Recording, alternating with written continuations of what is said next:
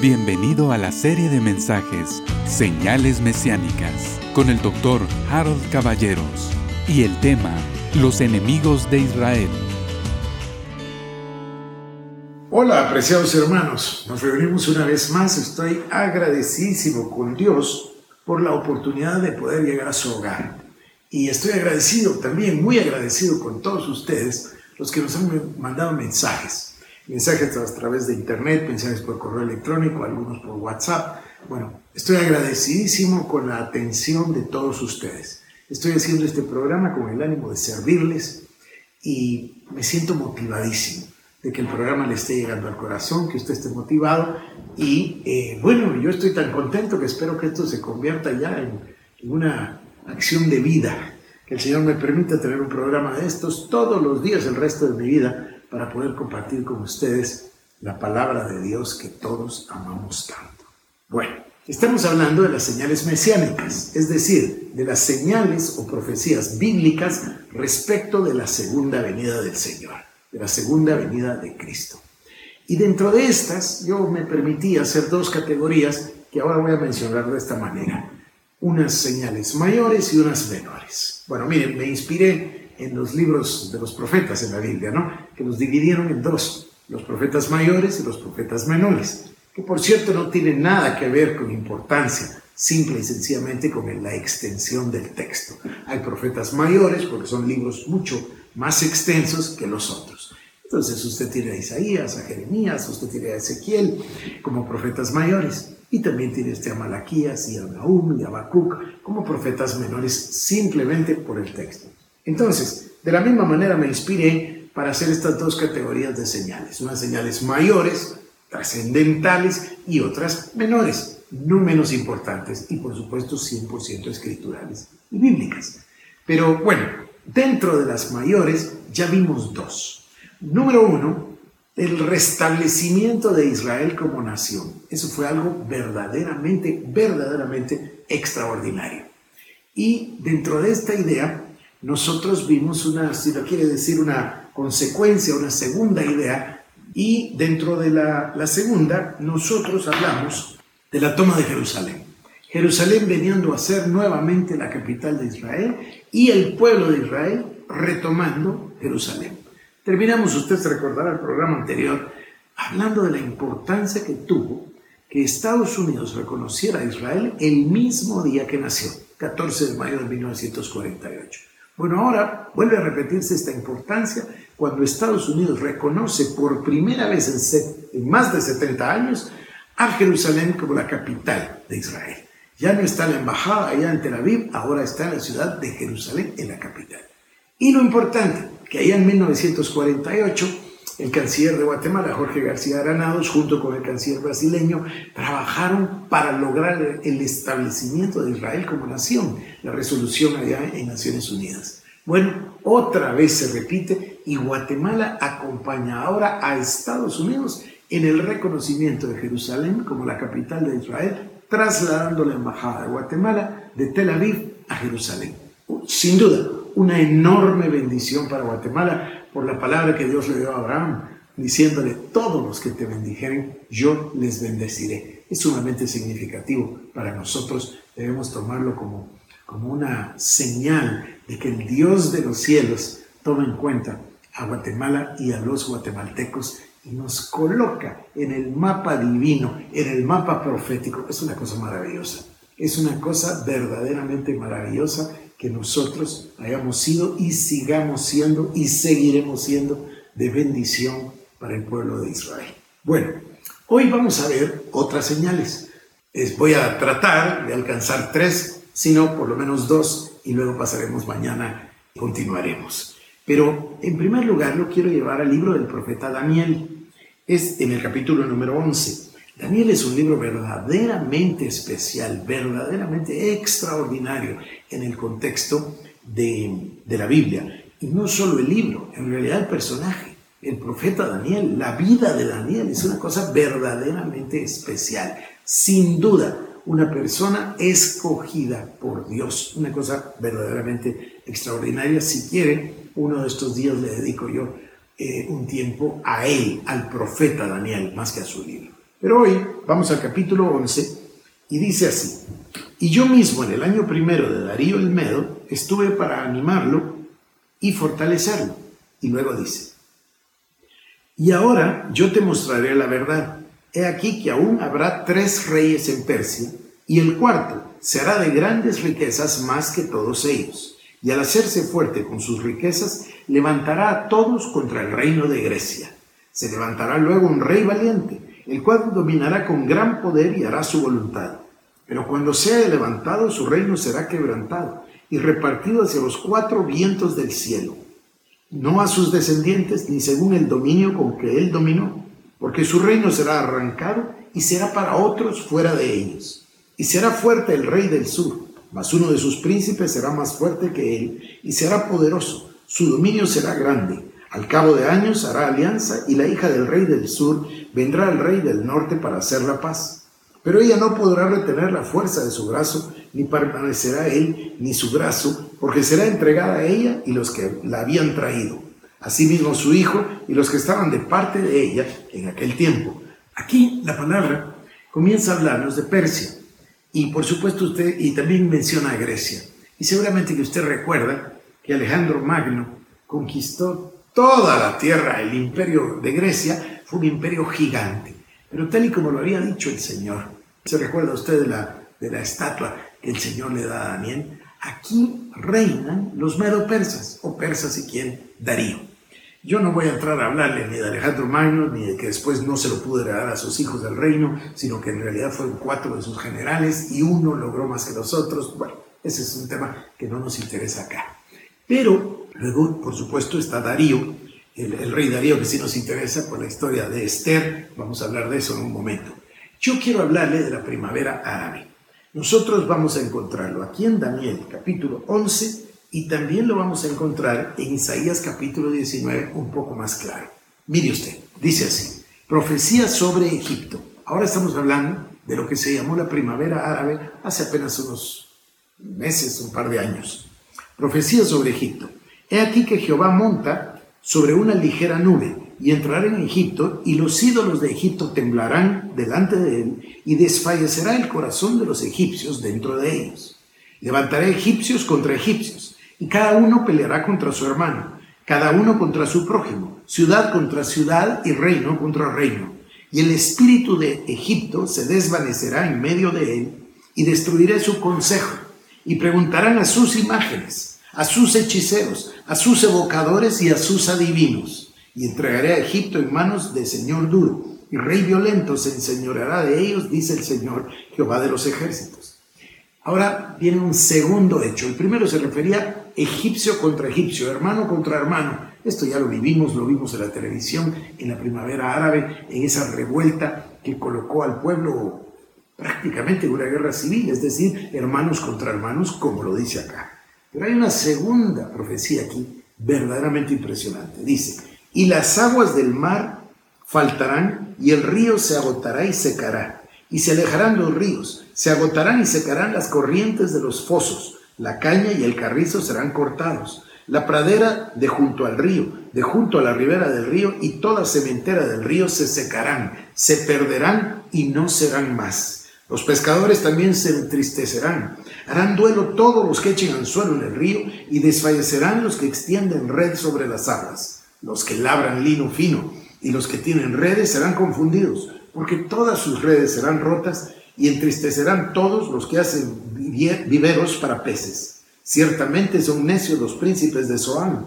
El consejo de los prudentes consejeros de Faraón se ha desvanecido ¿Cómo diréis a Faraón, yo soy hijo de sabios e hijo de reyes antiguos? Y por supuesto continúa a partir del versículo 12. Aquí hay dos profecías extraordinarias. La número uno hablaba o habla de lo que nosotros conocemos como primavera árabe. Esto no había sucedido antes. El pueblo de Egipto es un, es un pueblo, yo se lo hablaba a usted, con una cultura verdaderamente vertical, jerárquica. Ellos están acostumbrados a tener faraones desde siglos y siglos, desde milenios. Y así ha sido siempre. Y sus gobernantes, incluso en la época moderna, se recuerda que le mencioné que se llamaba República Árabe y luego se llamó Egipto. Bueno, igual, Nasser muere en el poder, Anwar Sadat muere en el poder y ahora llega Hosni Mubarak Y aquí nos dice la palabra que hay un levantamiento. Egipcio contra egipcio, hermano contra hermano. Bueno, ahí es donde se rompió, se levantó esto que se llama la, la primavera árabe. No estoy seguro de que las consecuencias sean tan trascendentes o duren tanto o sean tan permanentes. No, no estoy seguro. No he estado al día, vi lo del presidente Morsi, etcétera, pero no he estado al día. Quisiera, quisiera enterarme más para poderlo tratar con propiedad. Pero aquí está profetizado. Y aquí hay una siguiente profecía a partir del verso número 5 acerca de las aguas. ¿Qué tiene que ver esto? ¿O por qué es una profecía? Mire, yo se lo voy a decir antes de que suceda o mientras está sucediendo, porque ya está comenzando a suceder. El Nilo significa la vida de Egipto. Toda la vida ha sido así. El, río Nilo es la vida de Egipto. Y si usted mira eh, un mapa de Egipto, se va a dar cuenta que las grandes ciudades todas están a las márgenes del río. Todas. Porque ustedes seguramente que se recuerda desde niño nos enseñaban que el río se, se se sube de nivel, entonces la ribera se llena de agua, cuando el río retrocede de nivel, el limo queda sobre la tierra y es tan fértil y por eso ellos cultivan ahí desde siempre, milenios. Bueno, el Nilo no le pertenece en realidad a Egipto, el Nilo no nace en Egipto, el Nilo nace en África, en el centro de África. Voy a hablarle de los países donde nace el Nilo y le voy a hablar de sus, de sus propiedades. Pero luego el río circula hasta llegar a Egipto y todavía antes de llegar a Egipto pasa por Etiopía. Bueno, ¿qué es lo que quiere decir aquí? Que los pescadores estarán entristecidos, que los que labran el lino, que las redes se quedarán. significa que el río va a dejar de ser tan productivo como lo ha sido todos estos miles de años. Bueno, ¿y cómo sabemos eso? Mire, hay varias razones. Una vez el ministro de Desarrollo de Egipto declaró que en realidad para ellos era una bendición el estado de subdesarrollo de los países africanos, desde donde nace el Nilo, allá en Kenia, y de donde viene bajando para hasta llegar a Egipto. Bueno, ¿a qué se refería él diciendo que para Egipto es una ventaja o una bendición la desventaja o el subdesarrollo de los otros? Porque nunca han tenido ellos en el centro de África, la capacidad económica, tecnológica, la decisión política, etcétera, no han tenido la capacidad de poder tomar el beneficio del río Nilo. El día que lo tomen, el río Nilo va a perder caudal cuando ellos empiecen a irrigar sus tierras con el agua del río, con el agua que les pertenece, el río que les pertenece, donde nace. Entonces, esto ya no tarda en suceder.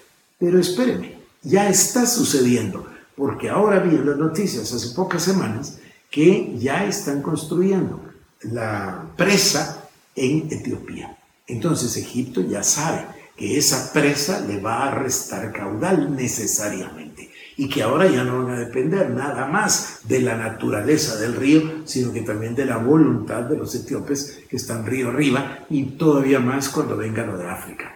Esto y el tema del agua es un tema que califica ya en Mateo capítulo 24 entre la nación levantándose contra nación, guerras, rumores de guerras, porque el agua es la próxima guerra, eso, eso, pero es que no hay duda. Aquí en Guatemala tenemos serios problemas nosotros.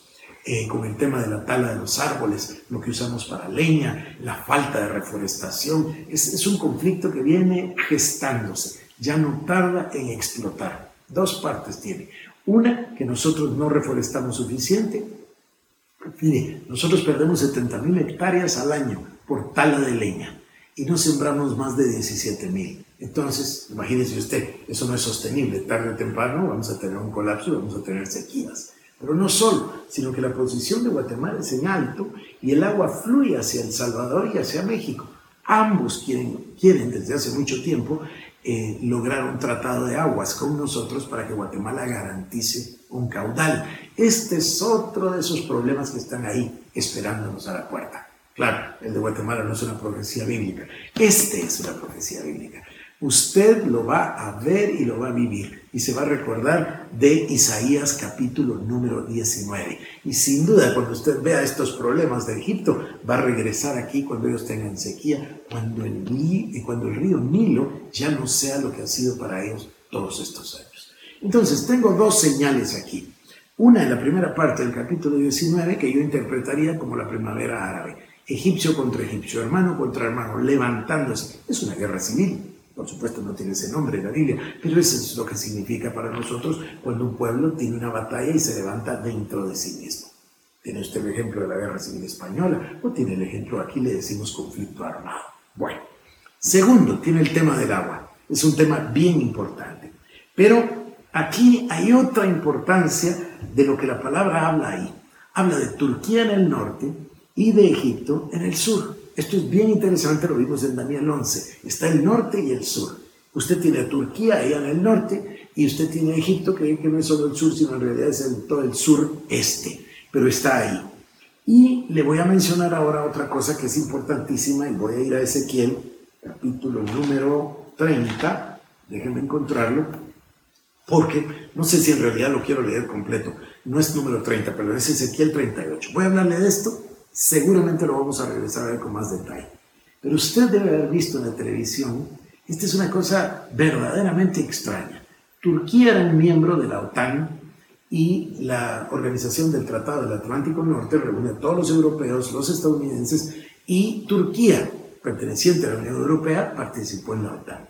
Pero un día Turquía le dio la vuelta, 180 grados, los dejó atrás, se separó de ellos e hizo una alianza que está totalmente profetizada en Ezequiel 38 entre Rusia, Turquía e Irán. Estos tres se convertirán en los grandes, bueno, no se convertirán, son, pero se van a convertir en una alianza poderosísima en contra de Israel.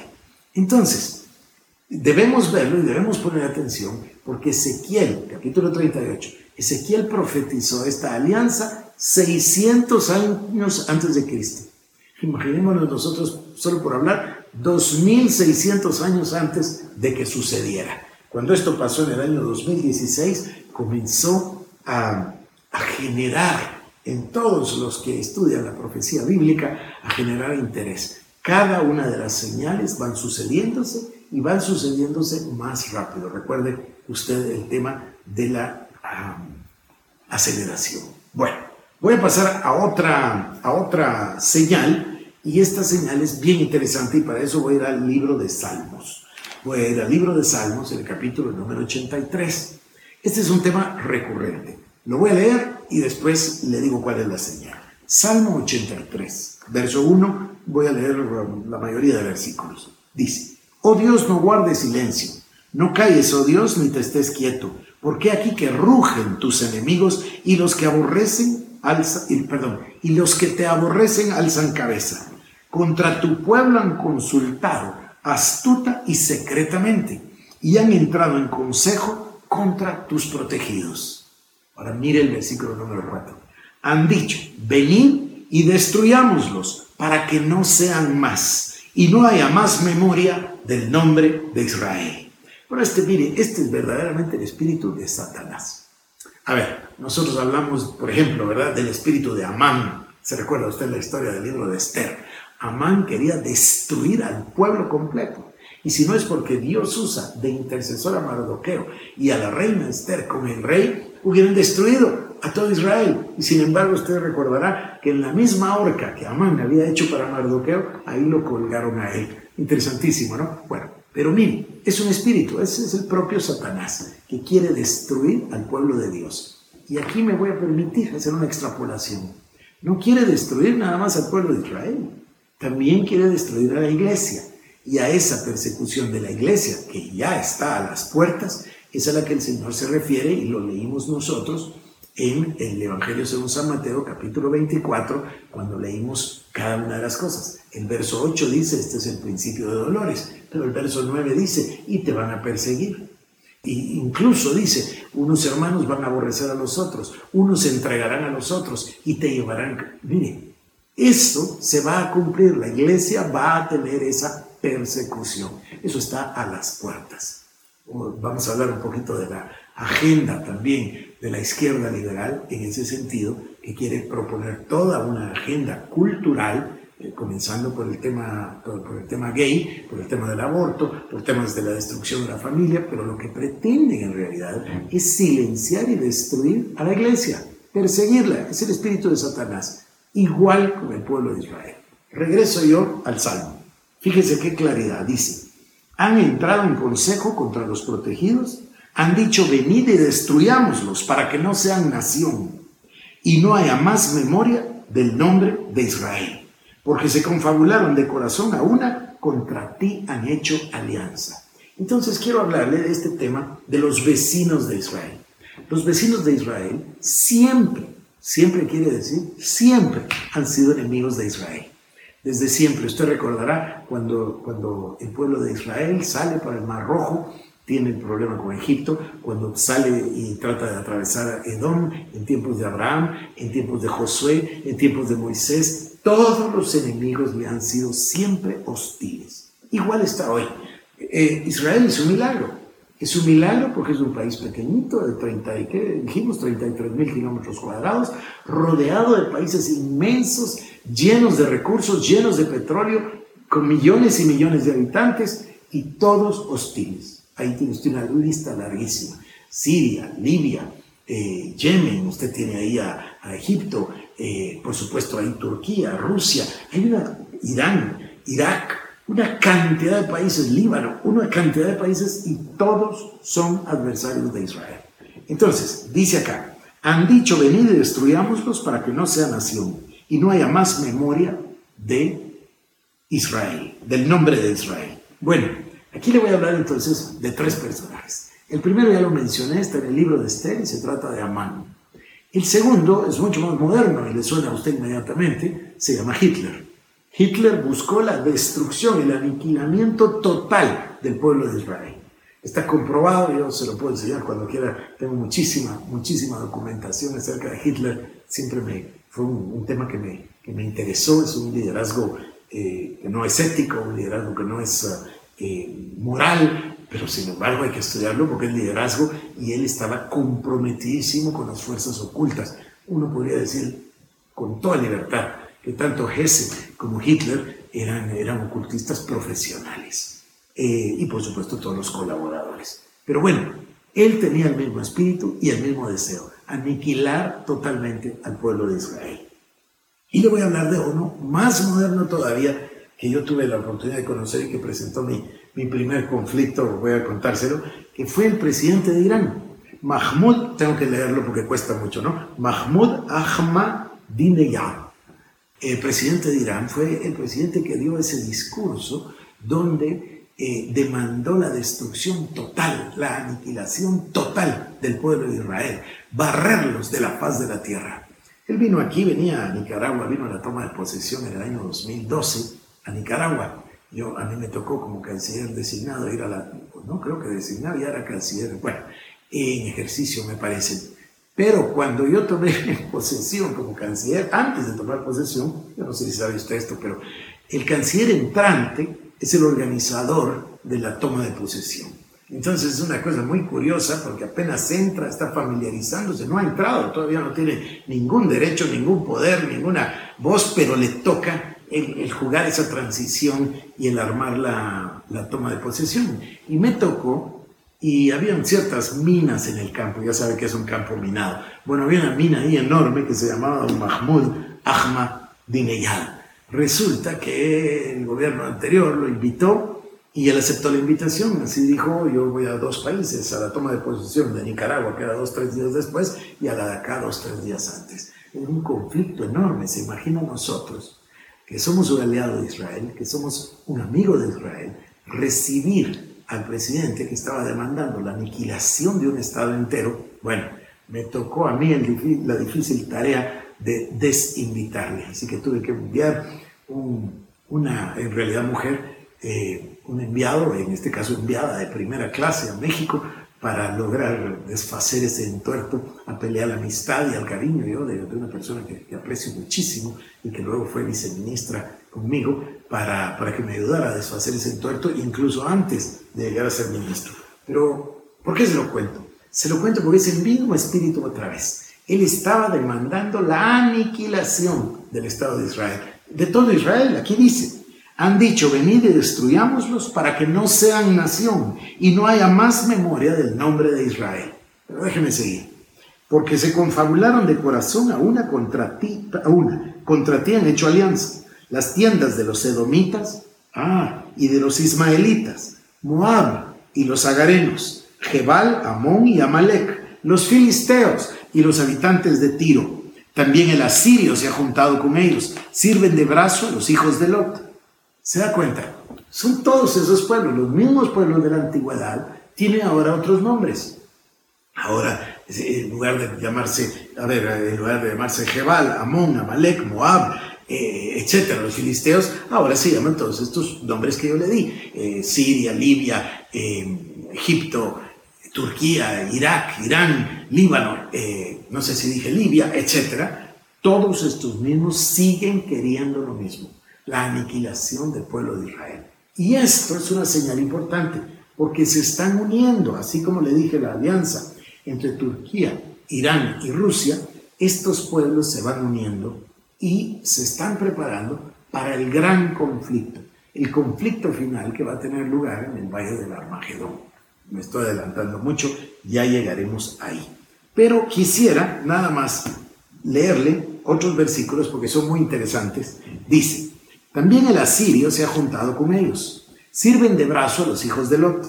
Y ahora mire, dice, hazles como a Madián, como a Císara. ¿Se recuerda usted de Císara? Sí, la estaca en la sien de Císara. Como a Císara, como a Javín en el arroyo de Sison, que perecieron en Endor, fueron hechos como estiércol para la tierra. Ponga a sus capitanes como a Oreb y a Seb, como a Seba y a Salmuna, a todos sus príncipes, que han dicho, heredemos para nosotros las moradas de Dios. Miren lo que dijeron. No es lo que dijeron, es lo que dicen. Y todavía lo van a seguir diciendo y usted lo va a ver en las noticias. Dice, que han dicho, heredemos para nosotros las moradas de Dios. Voy a parar aquí y le voy a hablar de un concepto verdaderamente impresionante. Todos nosotros, como creyentes, nacimos escuchando el mensaje del Apocalipsis. Yo recuerdo cuando fui salvo, hace 40 años, el pastor de la iglesia Jesucristo es el Señor, un, pastor excelente que se llama Gamaliel Duarte, me cuentan que está retirado ahora, él era el pastor y él es el que hizo el llamado, y yo pasé a recibir a Cristo. Bueno, él en realidad tenía un ministerio de maestro. Por supuesto que era el pastor, pero era excelente para enseñar. Y yo recuerdo que una de las primeras actividades a las que yo decidí asistir en la iglesia, y fui los miércoles por la noche, fue el estudio del Apocalipsis. Entonces, yo regresaba con más preguntas. Yo siempre soy muy preguntón. En todos lados donde he sido alumno eh, me conocen porque, pregunto mucho. Me gusta mucho satisfacer las dudas. Entonces regresaba yo a, platicar eh, con Cecilia y solíamos reunirnos prácticamente todos los días con mi suegra, con mi cuñada Lucrecia, con mi cuñado Carlos, en la mesa del comedor, y mi suegra nos discipulaba, y mi suegra nos enseñaba cada cosa. Pero sale que yo crecí con el libro del Apocalipsis y todos nosotros lo hemos hecho. Y entendemos que en el Armagedón se produce el conflicto final y Cristo desciende con sus ejércitos. Usted lo ha leído y lo vamos a leer. Y los vence. Ahora, ellos, los vencidos en ese momento, ellos no creen que van a ser vencidos. Esto que se llama el Illuminati, que se, que llama el, establishment, esto que se llaman las sociedades secretas, todo eso existe, no vaya usted a dudarlo, existe y todo esto está juntando fuerzas y todo lo que vemos son, son muchas veces obra de ellos que están juntando todas sus fuerzas para ese momento. Ahora, ellos no creen que van a perder. Yo no le he hablado a usted del CERN, ya le voy a hablar del CERN es ese centro que queda en Ginebra y que alcanza la ciudad francesa, donde está ese anillo, donde están tratando de hacer un agujero negro para, para extraer demonios. Todo esto está pasando enfrente de nosotros. Yo creo que a mí se me acabó el tiempo, así que voy a dejarlo acá, pero mañana continúo. Es un tema apasionante. La hostilidad de los vecinos de Israel, el espíritu de Satanás y el deseo de aniquilar al pueblo de Dios. Ojo, que igual que lo van a hacer con Israel, van a querer hacerlo con la iglesia. Y por eso tendremos a un Israel vencedor y a una iglesia vencedora también. En nuestro otro tema fue la alianza de Turquía, Irán y Rusia. Quisiera yo profundizar, pero no sé cómo hacer con el tiempo. Y también le hablé del tema de la primavera árabe, Turquía en el norte, Egipto en el sur y sureste, y cómo Egipto empieza a sufrir sus problemas hasta que llega el momento que en varias ciudades de Egipto se tornen hacia el Señor, Hablan como los de Canaán, dice la Biblia. Y entonces Dios viene a tocarlos y a salvarlos. Dice, Egipto, mi querido. Yo, yo se lo voy a leer, es algo emocionante. También eso va a suceder. Pero bueno, se nos fue el tiempo. Nos vemos mañana en este mismo programa. Eh, aprecio mucho que usted esté viéndolo. Dios le bendiga. Eh, de mi corazón le envío bendiciones y mis mejores deseos en medio de toda esta crisis.